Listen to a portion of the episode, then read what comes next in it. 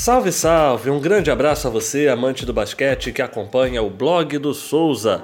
Eu sou Gonçalo Luiz. Hoje é terça-feira, dia 18 de agosto de 2020. A partir de agora, eu conto para você as principais novidades do blog do Souza para hoje e as notícias do mundo do basquete para você ficar bem informado. Vamos nessa? Eu começo fazendo um convite. Você já assistiu a entrevista que o Felipe Souza e o Lucas Rocha fizeram com o pivô JP Batista? Vai lá no canal do blog no YouTube e confere tudo o que o novo reforço do Minas falou. Está imperdível. Falando em reforço, o mercado do NBB segue movimentado, com anúncio de renovações importantes. Gabriel Jaú permanece em Bauru. A renovação do ala pivô de 21 anos foi anunciada ontem nas redes sociais da equipe. Enquanto Bauru mantém um jovem, Mogi segura um veterano. Aos 39 anos, Fúvio vai jogar mais uma temporada na equipe. Na última, ele teve médias de 13,1 pontos e 6,1 assistências.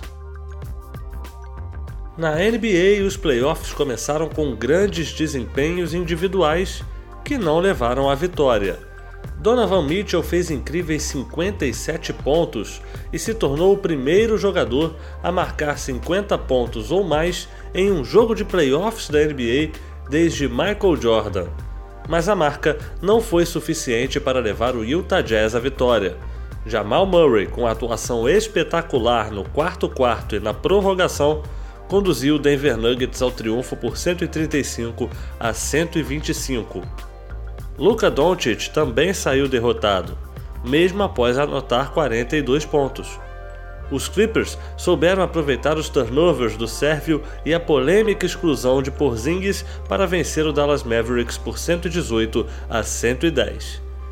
Nos outros jogos, os Celtics venceram os 76ers e o Toronto Raptors derrotou o Brooklyn Nets.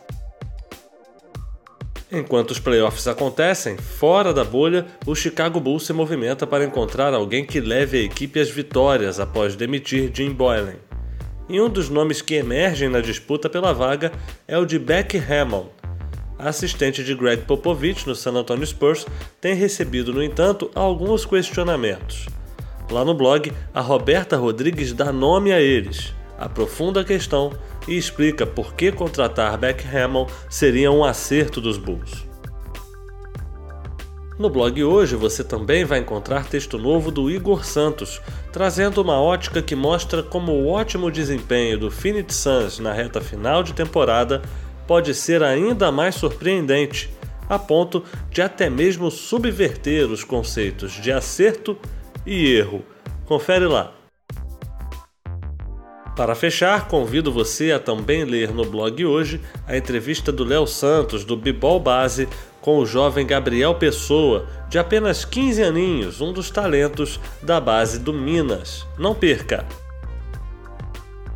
Por hoje é só, não se esqueça de assinar o blog no Catarse por apenas 7 ou 10 reais para ter acesso a conteúdos exclusivos e ainda concorrer a prêmios.